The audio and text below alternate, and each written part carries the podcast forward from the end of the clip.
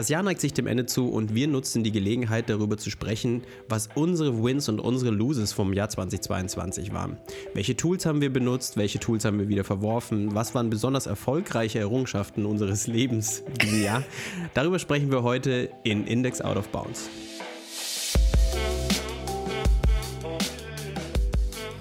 Schön, schön. Gesamt unseres, unseres Lebens an sich ja, wir sprechen so heute. Mein erfolgreichster Tag war, als meine Mutter. Jetzt muss ich aufpassen. Wobei meine Mutter hört den Podcast, glaube ich nicht.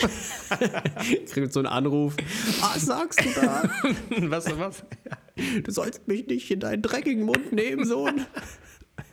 Meinen Namen. Ja, wir sprechen über Immer, wenn du unsere. Mutter rufst. Hab die Fresse, Sohn. Okay. Ähm, wir wollen darüber sprechen, was wir aus dem Jahr 2022 mitnehmen. Was haben wir ausprobiert, was funktioniert hat, was haben wir ausprobiert, was nicht so gut funktioniert hat. Yes. Ähm, ja, ich denke, es ist sinnvoll, einfach sich da mal ein bisschen Gedanken drüber zu machen, um auch im nächsten Jahr das entsprechend besser zu machen. Ja, da bin ich voll und ganz bei dir. Äh, ich weiß nicht, ich würde sagen, wir starten einfach mal direkt rein. Und das klingt gut. Ich würde direkt mal erstmal mein, mein Loose so nennen, der mir zumindest direkt einfällt. Und zwar ist es Microsoft Azure. Mhm. Ich weiß nicht, ob die, du damit. Die Azure Cloud, die, Azure die äh, KI-Lösungen oder ich weiß nicht, ob es. Ist es eine Cloud? Ja, wahrscheinlich schon. Ja, also es ist, es ist halt einfach ein Cloud-Anbieter von, also der Cloud-Service von Microsoft, wo es ganz viele verschiedene Sachen gibt. Also du kannst da Datenbanken hochfahren, containerisierte Applikationen hochfahren, kannst dir dein 0815 Hosting mehr oder weniger einrichten. Ähm, gibt natürlich auch diese ganzen äh, Lambda-Funktionen und sowas, glaube ich, nennt mhm. sich das. Ne? Das sind mhm. diese, diese wirklich diese Cloud-internen Sachen, dass du halt wirklich alles nur noch mit Cloud-Funktionen machst, wo du halt dann Vendor-Login und Co. hast. Aber letztendlich, das ist Microsoft Azure, also das Konkurrenzprodukt von Microsoft zu AWS zum Beispiel, Amazon Web Services und äh, Google, Google, Cloud oder, Cloud. Ja, mhm, oder Firebase. Genau. Und ich habe dieses Jahr das erste Mal mit einer dieser drei Plattformen gearbeitet. Das war eben Microsoft Azure. Deswegen, ich weiß nicht, wie sich die anderen im Vergleich dazu halten, aber ich muss wirklich sagen, ich bin ein bisschen enttäuscht von dieser ganzen Idee, alles in, welchem, in der Cloud zu hosten. In welchem Kontext hast du damit gearbeitet? Ähm, ich habe im, äh, quasi im Auftrag einer Firma mehrere verschiedene Web-Applikationen dort hosten müssen. Mhm. Also das ging von, ähm, sage ich mal, PHP-Monolithen bis hin zu ähm, JavaScript äh, Microservice-Frameworks.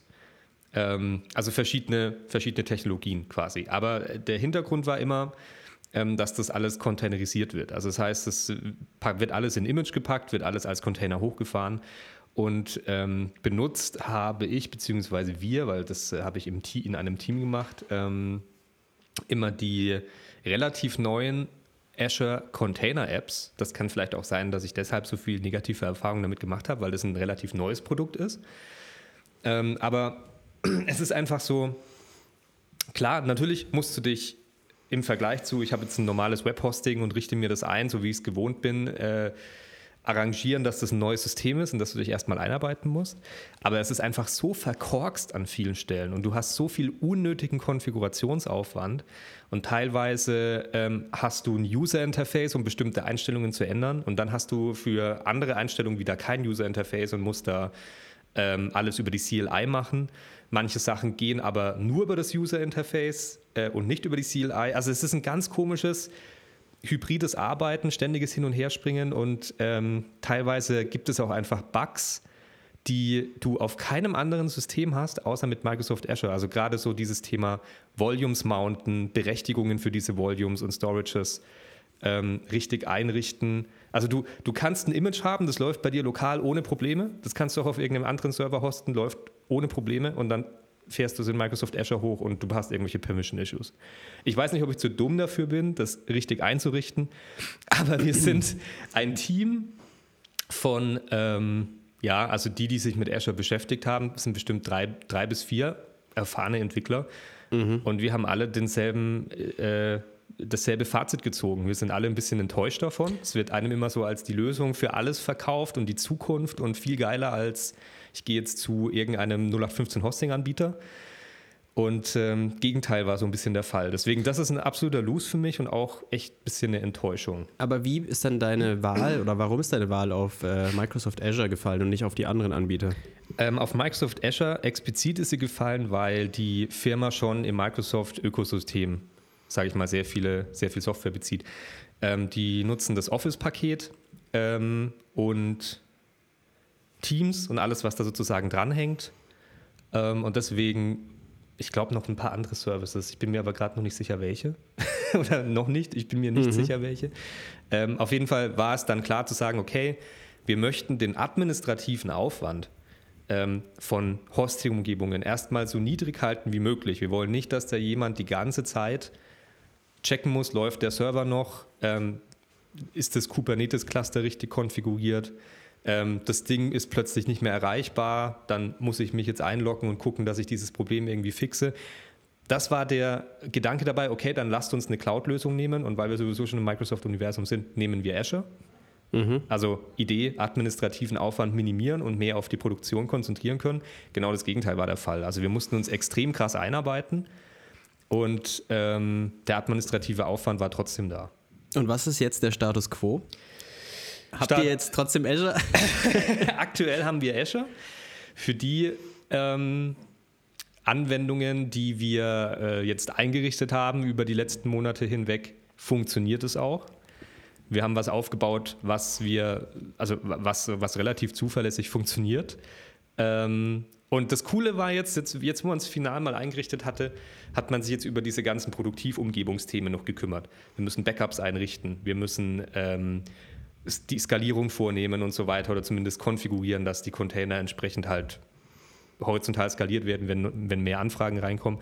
Und das geht dann tatsächlich extrem einfach. Also ich habe keine Erfahrung mit Kubernetes, mit, mit einer selbst gehosteten Kubernetes-Umgebung. Das ist wahrscheinlich ähnlich simpel. Aber diese ganzen Kleinigkeiten, die dann nochmal extrem viel Aufwand kosten, irgendwelche Skripte und Cronjobs zu schreiben, um das alles irgendwie einzurichten, das kannst du halt wirklich dann per Knopfdruck machen. Mhm. Ähm, aber der ganze Einrichtungsaufwand, ja, es steht jetzt. Schauen wir mal, wie wir damit weitermachen. Ähm, je mehr, auf je mehr Probleme wir stoßen, desto eher kommt die Idee, dass man nebenbei doch nochmal was Eigenes einrichtet bei einem anderen Hosting-Anbieter und dann irgendwann die Migration dorthin macht komplett. Aber es ist jetzt eigentlich keine wirkliche Option für euch zu sagen, ihr ähm, geht weg davon, dass ihr einen externen Hosting-Anbieter nehmt und versucht irgendwie selber euch V-Server zu kaufen und da die ganze Scheiße einzurichten, oder? Ja, das ist das, was ich jetzt gerade meinte. Also auf je mehr Probleme wir stoßen, weil mit jedem neuen Projekt, das wir einrichten, ähm, kommen dieselben Probleme nochmal für eine andere Anwendung quasi. Mhm. Für Anwendung A hat man es gelöst, Anwendung B braucht andere Lösungen dafür, warum auch immer. Ähm, je mehr diese Probleme kommen, desto mehr haben wir im Hinterkopf, okay, lasst uns parallel irgendwo 20 V-Server, Sau, Sau, Sau-Server. Lasst uns irgendwo 20 V-Server kaufen, Kubernetes-Cluster aufziehen und dann äh, das parallel sozusagen ähm, ja. Habt ihr das mal durchgerechnet? Weil ich finde, ähm, wir haben auch mit in der Firma viel mit Amazon Web Services gearbeitet. Ja. Und ich finde auch mit Firebase zum Beispiel, was ähm, in einem aktuellen mhm. Projekt von mir auch zum Einsatz kommt, ich finde es sehr undurchsichtig, was die Preise sind, die auf einem zukommen. Und das macht es dann auch ein bisschen schwierig, überhaupt einschätzen zu können, gehe ich jetzt mit allem, was ich habe, auf diese Dienste, gehe ein Stück weit auch in den Vendor-Log, wenn nicht zumindest der ihre Backend as a Service Dienste vielleicht auch benutze, ja. wie bei Firebase.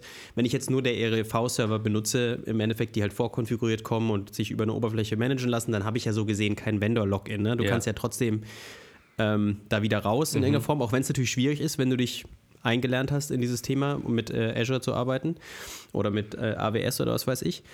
Ähm, aber wo komme ich nochmal her mit dieser Geschichte, die ich gerade Finanz Finanzielles Thema. Genau. Ein absolut guter Punkt, das habe ich ganz vergessen zu erwähnen. Das ist ein absolutes, absoluter Negativpunkt.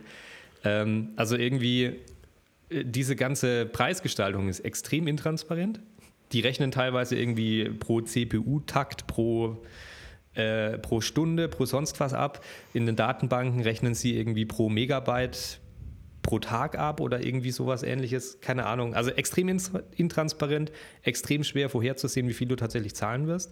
Es gibt zwar mittlerweile dieses ähm, Prognose-Feature von Microsoft Azure, wo dann hochgerechnet wird, wenn du die Systeme, so wie du sie aktuell laufen hast, bis Ende des Monats weiter, weiterlaufen lässt, dann wirst du auf diesen Betrag kommen.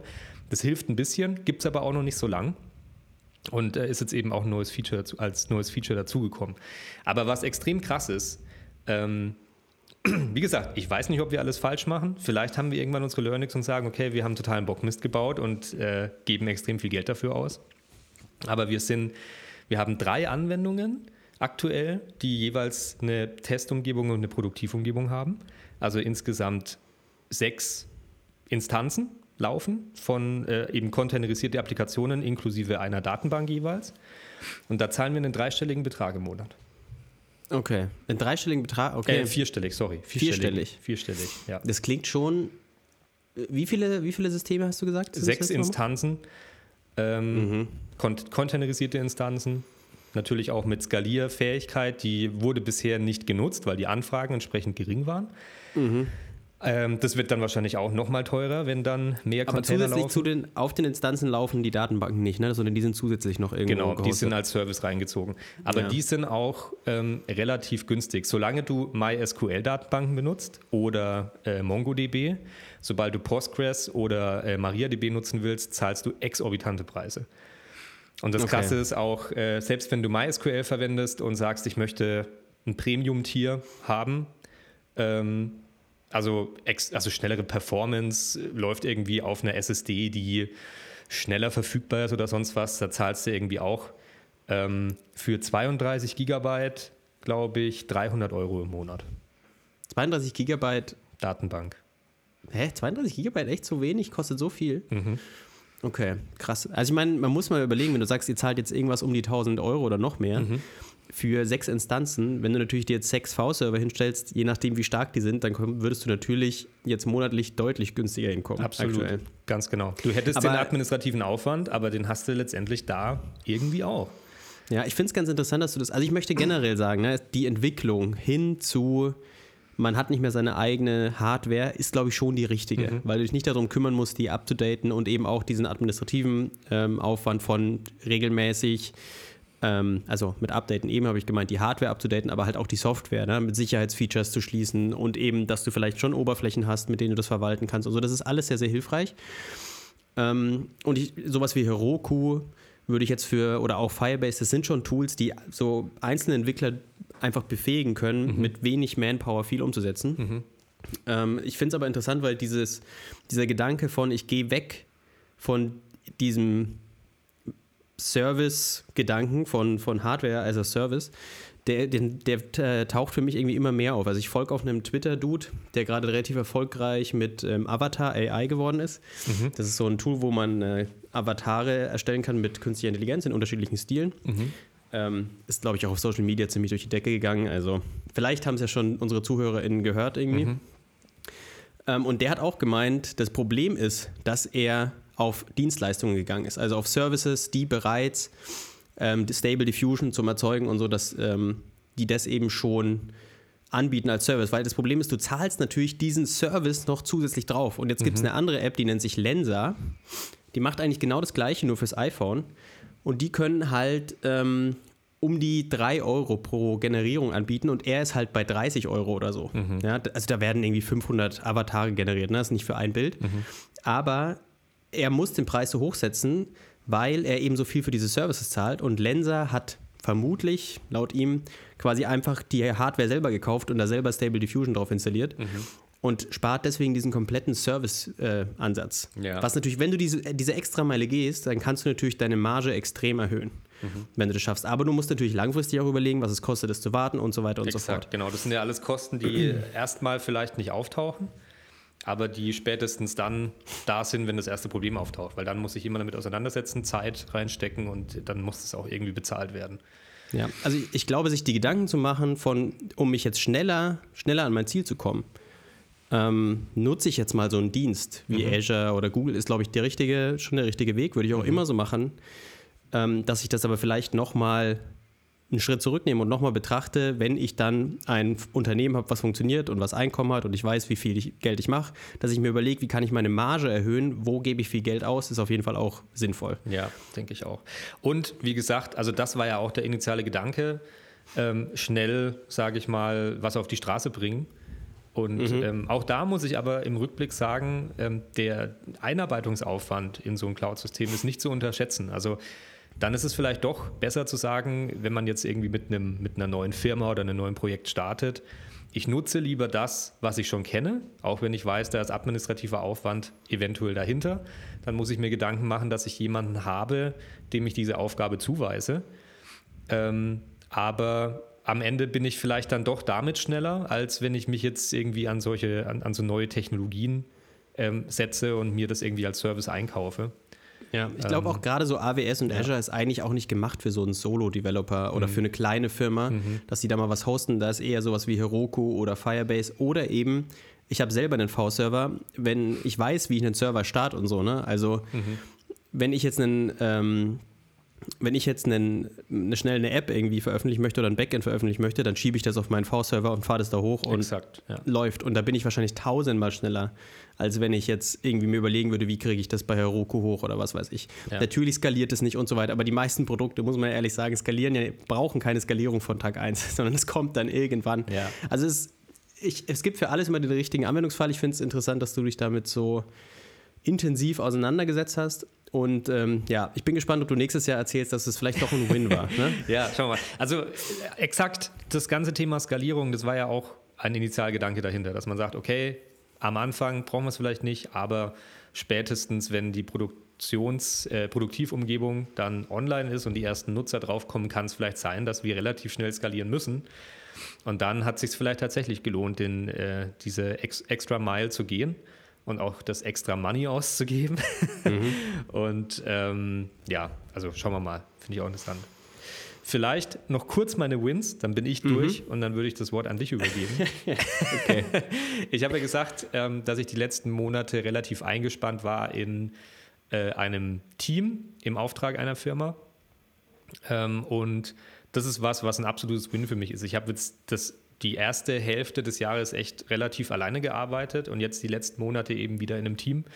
Und ich muss sagen, ähm, man kann sich viel selbst beibringen und man kann sich viel alleine auch neue interessante Themen anschauen, aber eine richtig krasse Lernkurve.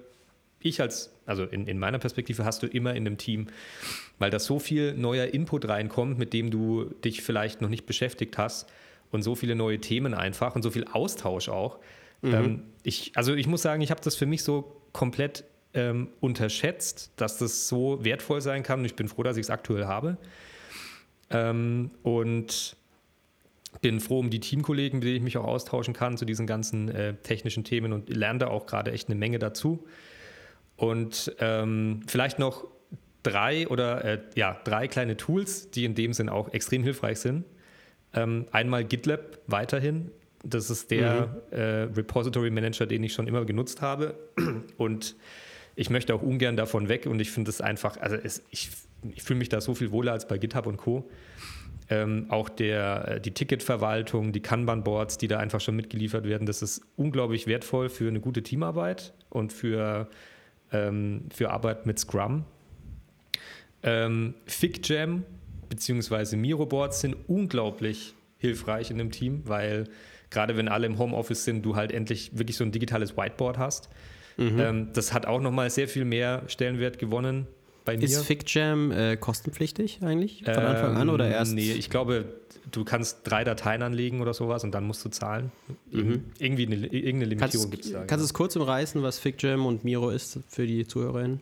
Äh, sehr gerne. Also FigJam ist ähm, sozusagen ein neues Produkt von Figma ähm, mhm. die ja, das war, was ja eigentlich ein Sketch-Konkurrent ist oder XD-Konkurrent ähm, für Screen Design und FigJam konzentriert sich an der Stelle nochmal auf kollaboratives Arbeiten auf einem digitalen Whiteboard. Also da kannst du wirklich nur so Post-its hinkleben, Text hinkleben. Ähm, ist ganz cool halt einfach für so Konzeptarbeit.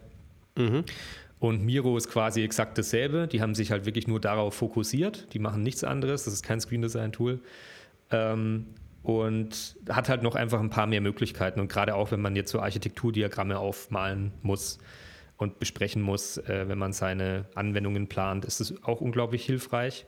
So ein bisschen wie Draw.io auf Steroids, oder? Äh, also Draw.io wird vielleicht mehr Leuten Begriff sein. Das ist so ein Tool, was Google aufgekauft hat. Kennst du Draw.io? Sagt mir jetzt nichts, ne? Okay, witzig. Es ist also Draw.io war eigentlich das alte Tool, bevor Miro oder FigJam da waren, mit dem du halt einfach mal so UML-Diagramme schnell zeichnen konntest oder halt allgemein irgendwie, das sieht auch kacke aus und ist nicht so gut zu bedienen, aber es ist halt super flexibel und du kannst halt das in deiner, das hat eine Integration in der Google Drive, dass du halt das da immer direkt erstellen kannst und deswegen darüber auch sharen kannst und so.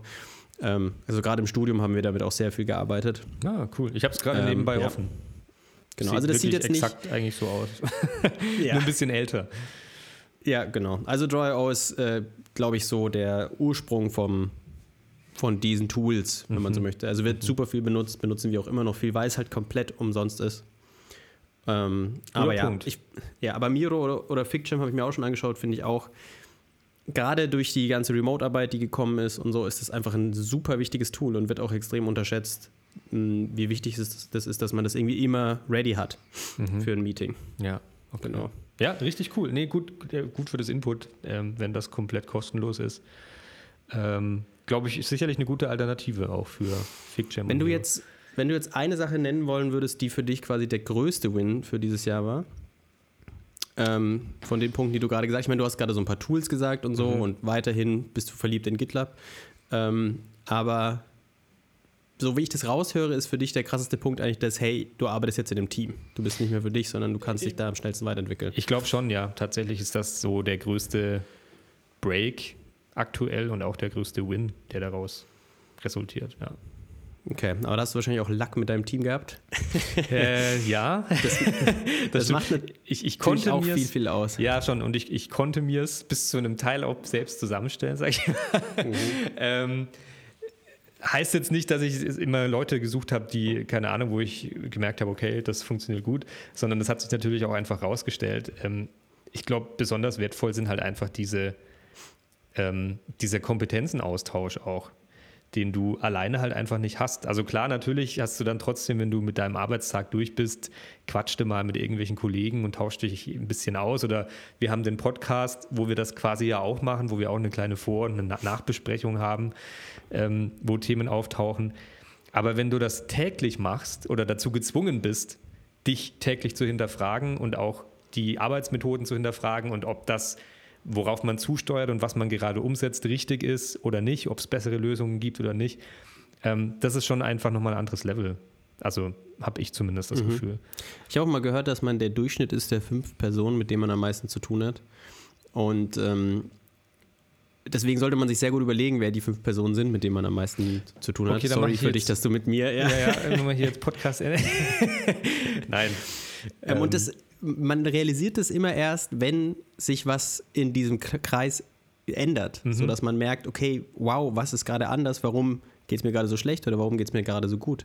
Denn ich habe, ähm, du hast noch einen Punkt auf deiner Liste stehen, bevor ich zu mir überleite, möchtest du den noch erwähnen und dann sage ich das, was ich sagen will. Okay. Sorry. Okay. Bitte. Nee, äh, ich habe auch genug geredet jetzt eigentlich. Ganz kurz noch: Conventional Commits, auch mega geil. Hätten wir eigentlich gleich in unserer Git-Folge vor ein paar Folgen erwähnen können. Ähm, kann sich jeder mal anschauen. Das sind Konventionen für Commit-Messages. Ähm, und das Coole ist, also ganz einfaches Beispiel: Feed steht für Feature, Fix steht für Bugfix. Ähm, erstmal denkt man sich, okay, ja gut, ich kann da auch irgendwas anderes reinschreiben. Das Coole ist, es gibt Tools wie beispielsweise Semantic Release, die kann man in seine Pipeline integrieren. Und ähm, dieses Tool liest dann, wenn du einen neuen Merge machst auf Master beispielsweise aus, wie viel Feed und wie viel Fix ähm, Commits da drin sind. Und basierend darauf äh, wird die Versionsnummer automatisch hochgezählt. Das ist okay. unglaublich hilfreich, da muss man sich darum nämlich keinen Gedanken mehr machen. Und man hat aufgeräumte Commit-Messages. Und du kannst einen Changelog auch automatisch Du dadurch. kannst, exakt, genau. Das Ja, ist auch erzeugen. unglaublich hilfreich. Ähm, ja, das ist. Ähm, Es gibt super viele unterschiedliche Konventionen. Es gibt, glaube ich, auch eine Konvention darüber, dass man so Smileys am Anfang von der Commit-Message benutzt. Aha. Ich finde, man muss immer gucken, ob das für einen funktioniert. Wenn man jetzt mal hart nach der Git-Richtlinie geht, so von wo wie es ursprünglich gedacht ist, ist es natürlich eigentlich nicht Sinn der Sache, dass da vorne Feed oder Fix mhm. oder sowas steht. Aber was ich ja auch viel mache, ist, ich, ich packe da die Ticketnummer rein, damit ja.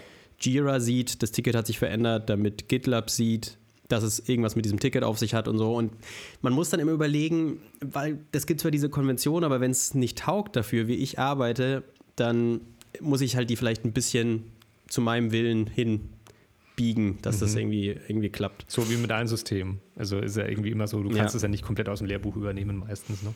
Ja, weil es ist trotzdem okay. immer nicht schlecht, das erstmal nach dem Lehrbuch zu folgen. Ja, wirklich und dann zu merken und nicht gleich komplett in Chaos auszuwählen. Wirklich, wirklich verstanden hat. An dieser Stelle vielen Dank an dich, dass du uns unterstützt, indem du unseren Podcast hörst. Was ist deine Meinung zu dem Thema? Schreib uns deine persönlichen Erfahrungen über Twitter an das Twitter-Handle at norbibraun für Christian oder an at Thomas Dierol für mich. Beides findest du auch in den Show Notes. Außerdem würden wir uns natürlich mega freuen, wenn du unserem Podcast folgst und ein fester Zuhörer wirst. Jetzt noch viel Spaß beim Zuhören. Ich, ich ähm, bin mit meinem Monolog am Ende. Ja. Jetzt würde mich interessieren, Christian, brennend, was sind deine Wins und Loses aus diesem ja, Jahr? Ja, ich habe ja schon mit der Überleitung vorhin äh, begonnen, bezogen auf dein Teamwork oder auch darauf, dass man häufig gar nicht realisiert, welchen Einfluss die Umgebung auf einen hat. Ja, das mhm. muss ja gar nicht so sein, dass die Umgebung jetzt die Schuld trägt für irgendeine Situation, in der man sich befindet. Aber bei mir steht jetzt auch eine größere Veränderung im Leben an, weil ich quasi aus dem festangestellten Verhältnis nächstes Jahr in eine Freelancer-Tätigkeit uh. übergehe. Ja, hörst du gerade zum ersten Mal, ne? ähm, und ich merke jetzt erst eben, was das mit mir so verändert hat, so dass ich jetzt anfange plötzlich, also ich habe, ich arbeite jetzt halt seit sechs Jahren beim gleichen Arbeitgeber und ich liebe die Leute da, ich habe da wahnsinnig viel gelernt, ich habe eine sehr solide Grundlage da bekommen, einfach wie, wie Softwareentwicklung funktioniert. Aber ich bin halt auch irgendwie da im, an dem Punkt, wo ich das Gefühl habe, ich weiß, was kommt, ich weiß, wie ich damit umgehe mhm. und das war halt einfach eine gewisse Bequemlichkeit da. Mhm. Und ich habe dann schon angefangen, so an mir selber so zu zweifeln, so, hey, wo ist dieses Feuer hin, Christian? Hast du das verloren vielleicht? Ist das, willst du wirklich dein Leben lang irgendwie Entwickler bleiben? Weil, wenn du das so machst, schwierig. Mhm. Ähm, und in dem Moment, wo ich mich dann entschieden habe, okay, ich mache jetzt dieses Freelance-Ding, wo ich das dann auch meinem äh, Chef gesagt habe, der sehr verständnisvoll reagiert hat, ähm, wie soll er auch sonst reagieren, ne? Aber fick dich! Äh, trotzdem finde ich eine sehr, sehr offene und willkommene ähm, Arbeitskultur, ja. Aber ähm, habe ich so richtig gemerkt, an dem Abend, wo das passiert ist, dass dieses Feuer wieder da war. Dass ich angefangen habe, mich umzuschauen, was gibt es für Jobs, was sind Techniken oder was sind Technologien, mit denen ich mich beschäftigen muss, die ich einfach jahrelang liegen lassen habe, so ungefähr. Mhm. Jahrelang stimmt nicht, aber halt irgendwie nicht so viel betrachtet habe, weil die Zeit dafür nicht da war, weil der Bedarf auch einfach nicht dafür da war. Und jetzt, wenn ich Freelancer bin, dann fange ich halt an, mir zu überlegen, ja, jetzt, jetzt bin ich das Produkt, was ich im Endeffekt verkaufen muss. Da muss ich up to date sein, ja. Wenn ich vielleicht Workshops anbieten möchte, dann muss mhm. ich mir mhm. Sachen angucken, die neu sind und ich muss die auch so verstehen, dass ich die dem Kunden erklären kann und dem seinem Team erklären kann und das Team von denen befähigen kann, dass sie das selber übernehmen. Mhm. Ja, dass ich quasi dann nur teilweise dann da arbeite, denen das kurz zeige, wie ich das einsetze, einen Workshop eben mache und mich dann wieder verpiss. Und ich merke so voll, okay, das ist eine Veränderung, die mir gerade wieder richtig so Feuer unterm Arsch macht. Mhm. Und da freue ich mich sehr drüber. Das wäre mein größter Win eigentlich dieses Jahr, wenn mhm. man so mhm. möchte, dass ich merke, hey, äh, da passiert wieder was, ähm, motivationstechnisch und auch weiterentwicklungstechnisch. Ähm, was das Team angeht, bin ich sehr gespannt, weil ich habe jetzt natürlich kein Team mehr. Aha. Ich habe die, Bene die Benefits, die du gerade erzählt hast, die hatte ich jetzt sehr lange.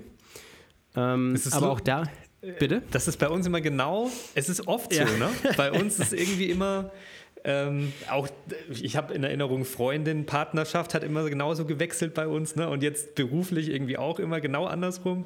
Ja. Das ist echt interessant.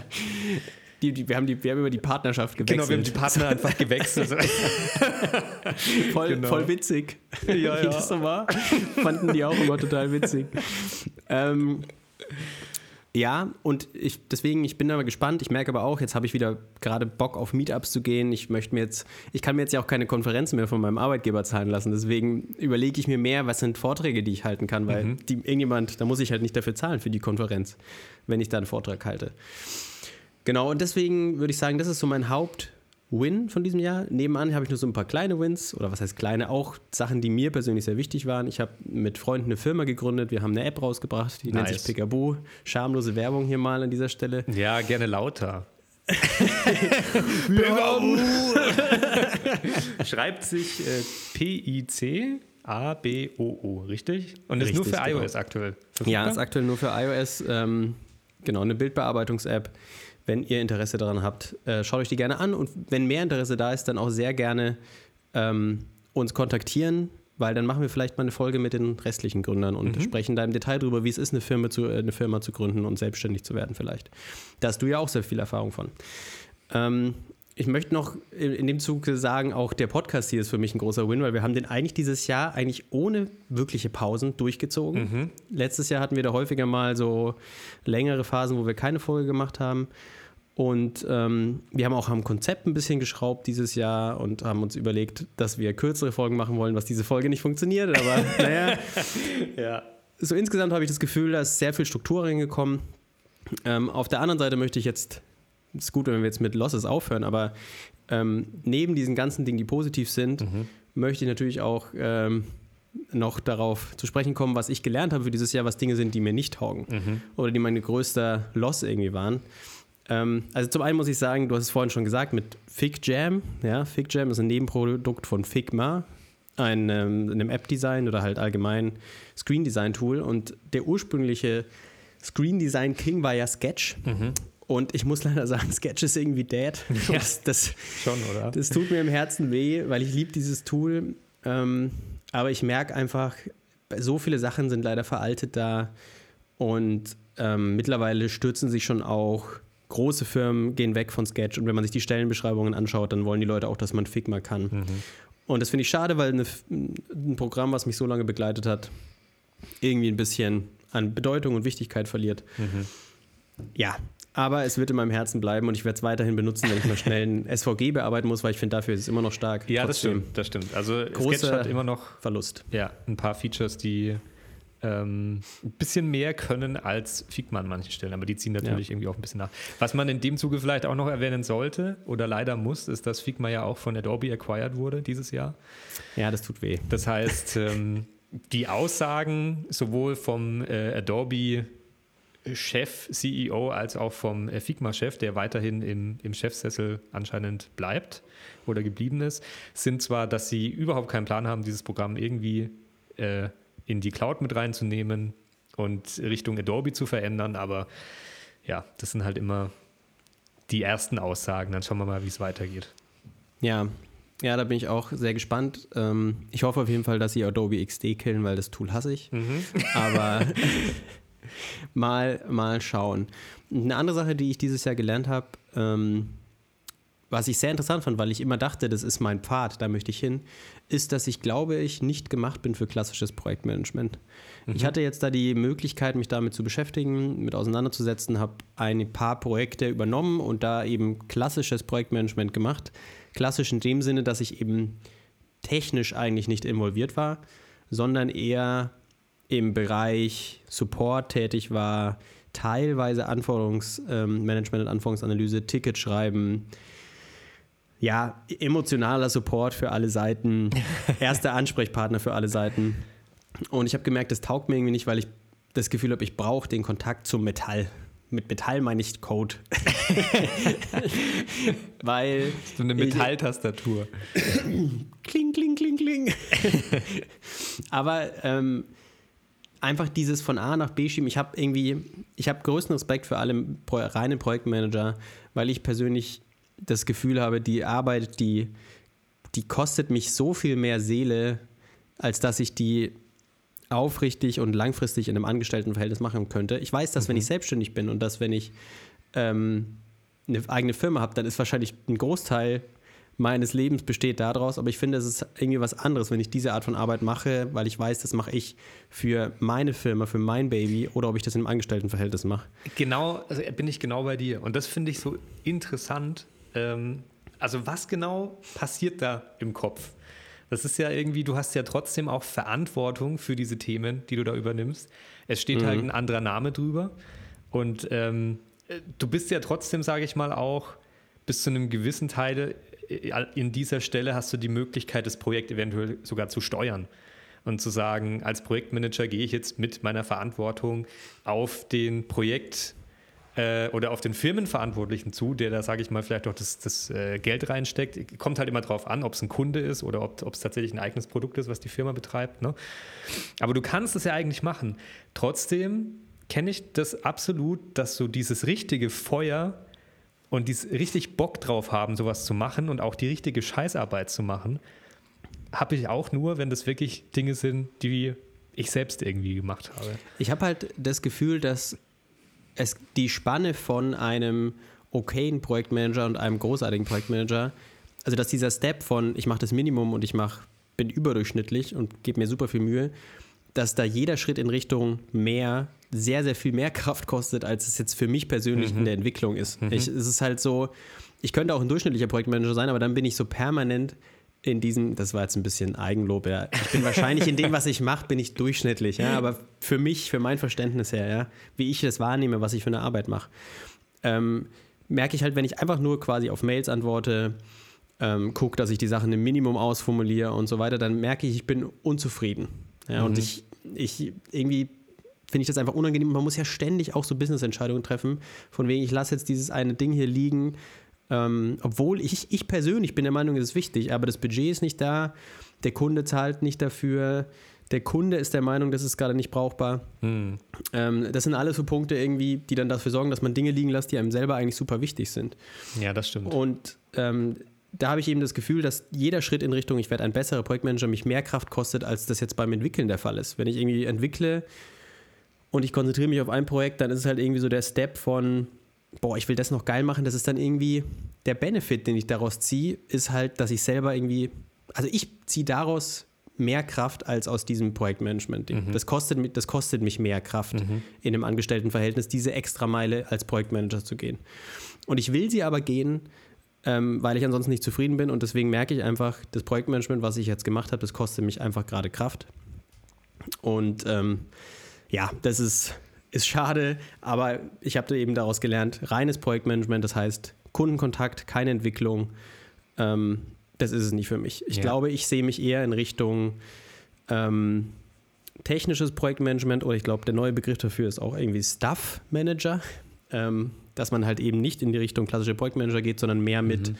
technischem Auge, auch Kontakt zum Kunden, aber es ist halt mehr so, 20 bis 60 Prozent der Zeit geht auch in Programmierung mhm. und nicht mehr nur, ich schreibe Tickets, ich schreibe Tickets, ich schreibe Tickets. Ja. Weil, also Ticket schreiben, ich finde, man fühlt sich auch so ohnmächtig. Weil wenn, ich hatte super häufig die Situation irgendwie, ein Bug und alle Entwickler sind in anderen Projekten und du kannst nichts anderes machen, als alle Entwickler anzuschreiben und zu sagen, hey, kannst du dich darum kümmern? Nee, ich bin da. Kannst du dich darum kümmern? Nee, ich bin da. Und dann musst du zum Kunden, Kunden zurückgehen und sagen, ja, ich kann es gerade nicht machen, sorry. Und der, der, der kackt dich halt an mhm. und sagt, ja, aber das muss fertig sein bis dahin, was soll ich machen? ja. Und dann denke ich mir halt, ja, okay, wenn es jetzt meine eigene Firma wäre, dann würde ich halt einfach die dahin bewegen und müsste nicht nochmal fünf Leute weiterfragen.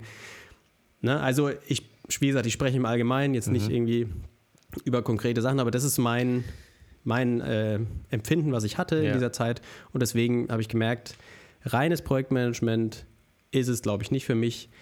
Produktmanagement wäre was anderes, ja, aber Projektmanagement im klassischen Sinne, das taugt mir irgendwie nicht so. Mhm. Das würde ich auch sagen, wie gesagt, war ja, war jetzt kein Loss, kein, also nicht der biggest Loss, aber es ist halt das größte Learning, was ich irgendwie hatte und das, was ja. ich am schade, also was ich wirklich schade finde, ähm, weil ich mehr, weil ich immer dachte, das ist, das ist mein Skillset. Mhm. Da möchte ich eigentlich hin. Aber es ist ja eigentlich wertvoll, dass ich gelernt habe, ähm, dass das nicht das ist, was ich irgendwie besonders gut kann. Ja, mega interessant. Also sicherlich kannst du es besonders gut, ähm, sonst würdest du das ja nicht bisher erfolgreich gemacht haben. Aber wahrscheinlich, also macht es dir halt einfach nicht so viel Bock. Wahrscheinlich denkst halt nur du, dass du es besonders gut machst. genau. Nee, ich finde es mega interessant, weil wir haben ja auch ähm, vor ein paar Folgen, also es ist schon eine Weile her tatsächlich, genau darüber gesprochen, dass du jetzt den Schritt ins Projektmanagement machst und da mega gehypt warst und gespannt warst, was dich da alles erwartet. Und mhm. jetzt halt so nochmal ein bisschen das Learning daraus. Ähm, alles im Umfang dieses Podcasts finde ich mega geil. Ja, vielen Dank. Gern geschehen. ähm, hast du noch was, was du unbedingt gerne ansprechen möchtest als die großen Siege oder Verluste für dich dieses Jahr? Wir haben ja so eine kleine Liste vor uns. Ähm, klar, wir müssen ein bisschen auf die Zeit achten, wobei der Zug, glaube ich, eh schon abgefahren ist für die Folge. Aber mhm. du hast bei den Wins noch DeepL stehen. Ja. DeepL, das ist halt ein, weil du vorhin auch Tools erwähnt hast, mhm. das ist dieses Übersetzungstools von der Deutschen Universität, glaube ich, gegründet. Ähm, und die haben auch eine App für den, für den Rechner und ich muss wirklich sagen, ich finde, die haben so sinnvoll sich mit, dem, mit der App-Entwicklung beschäftigt. Die machen ja nur eine Sache. Du gibst Text rein und sie übersetzen den in eine andere Sprache. Mhm. Also vor allem hauptsächlich Englisch, Deutsch, Deutsch, Englisch. Und ich habe immer die Webseite benutzt und habe quasi, wenn ich mal was übersetzen musste, da rein, äh, reingepastet. Und ich habe jetzt schon häufiger auch Korrespondenzen in Englisch geführt. Und das, was halt bei DeepL rauskommt, ist schon sehr, sehr gutes Englisch. Das ist mhm. besser als das, was ich schreiben kann. Mhm. Deswegen benutze ich das häufig, wenn ich irgendwie mir nicht viele Gedanken darüber machen möchte, wie ich das jetzt auf Englisch formuliere, sondern schreib's auf Deutsch, jag's da rein, lies es drüber und verschick's. Mhm. Funktioniert bis jetzt immer sehr gut, hoffentlich. Ja? ja. So. Und jetzt habe ich eben äh, mir die App von denen installiert und ich, bei denen sieht man wirklich, die haben sich Gedanken gemacht, wie wird es benutzt. Ja. Weil es gibt von Haus aus einen Shortcut, zum Beispiel, dass der ausgewählte Text in dieses Tool reingepastet wird. Dann wird er automatisch übersetzt und dann kannst du auf einen Button drücken, der heißt ähm, einsetzen, Text einsetzen oder so. Und dann geht er wieder zurück in die andere App, die du gerade geöffnet hast und ersetzt den Text, den du kopiert hattest, mit dem übersetzten Text. Und das ist einfach quasi die meiste Zeit der Workflow, den du brauchst. Und ich war da irgendwie total begeistert davon, wie nahtlos dieses Tool von Anfang an sich in meinen Workflow integriert hat mhm. und auch wie wie klar für mich die Bedienung davon war. Ja, du drückst halt, also die haben zum Beispiel, also der Shortcut ist Command C, Command C, also zweimal C. Zetzer. Mhm. Zitze. CC. Und ich finde, das ist total naheliegend, weil natürlich, Zweimal was Copy. du ja machen, ja genau, du würdest den Text nehmen, würdest ihn kopieren, würdest DeepL öffnen, da rein kopieren und natürlich machst du einfach Command CC, zack, öffnet sich DeepL, übersetzt, dann drückst du auf den Button, Insert und das ist wieder drin. Ich habe meinen kompletten Lebenslauf so innerhalb von drei Sekunden übersetzt. Und es ist halt einfach viel, also es ist wirklich ein gutes Tool. Mhm. Deswegen äh, großer Win für mich einfach, dass ich ja. das da ähm, gelernt habe zu benutzen. Ich glaube, die sind in Köln, wenn ich mich nicht irre. Ich bin nicht ganz sicher, wo die sind, aber. Und die haben dieses Jahr den Unicorn-Status erreicht. Also die wurden bewertet mit über eine Milliarde US-Dollar. Ja, also der Übersetzung ist auch insane, mhm. muss man wirklich, wirklich also sagen. Google Translate im Vergleich kackt ultra krass ab, finde ich. Wobei Google Translate ja sicherlich auch mittlerweile mit äh, KI, irgendwie Text, äh, Text Processing KIs läuft. Genauso Bestimmt. wie DeepL auch. Aber DeepL ist da einfach echt der, also das ist so ein, so ein Overkill, was die machen. Das ist ja. total krass, ja. Großer Fan. Okay. Ja, das ja. hat mich noch interessiert. Und ja, äh, der Rest gerne. hat mich nicht interessiert. Nein, das war alles sehr interessant und äh, ich fand es sehr gut. Ich hoffe, die Zuschauerinnen fanden es auch ähm, entsprechend interessant und informativ. Wenn ihr wie immer zu einem gewissen Thema nochmal mehr wissen wollt, schreibt uns gerne auf Twitter. Die Handles stehen in, der, in den Show Notes. Und ansonsten würde ich das letzte Wort dir überlassen, Christian. Vielen Dank, Thomas. Ich möchte mich auch gerne bedanken für ein ganzes Jahr Index Out of Bounds. Ich würde mich freuen, wenn ihr nächstes Jahr auch wieder einschaltet, weil wir werden jetzt dieses Jahr dann keine weitere Folge mehr rausbringen. Und wir starten, glaube ich, wieder in der ersten Januarwochenende. Äh, in der ersten Januarwochenende. In der ersten Januarwoche am Wochenende. Und ähm, wir kriegen schon ab und zu Themenvorschläge von euch, darüber freuen wir uns sehr. Gerne mehr davon. Auch Kritik ist immer gern gesehen ähm, und ignoriert. Aber in diesem Sinne möchte ich mich auch verabschieden und ein, ein frohes Fest, egal was ihr feiert, und einen guten Rutsch. Genau, dasselbe von mir und bis ins nächste Jahr.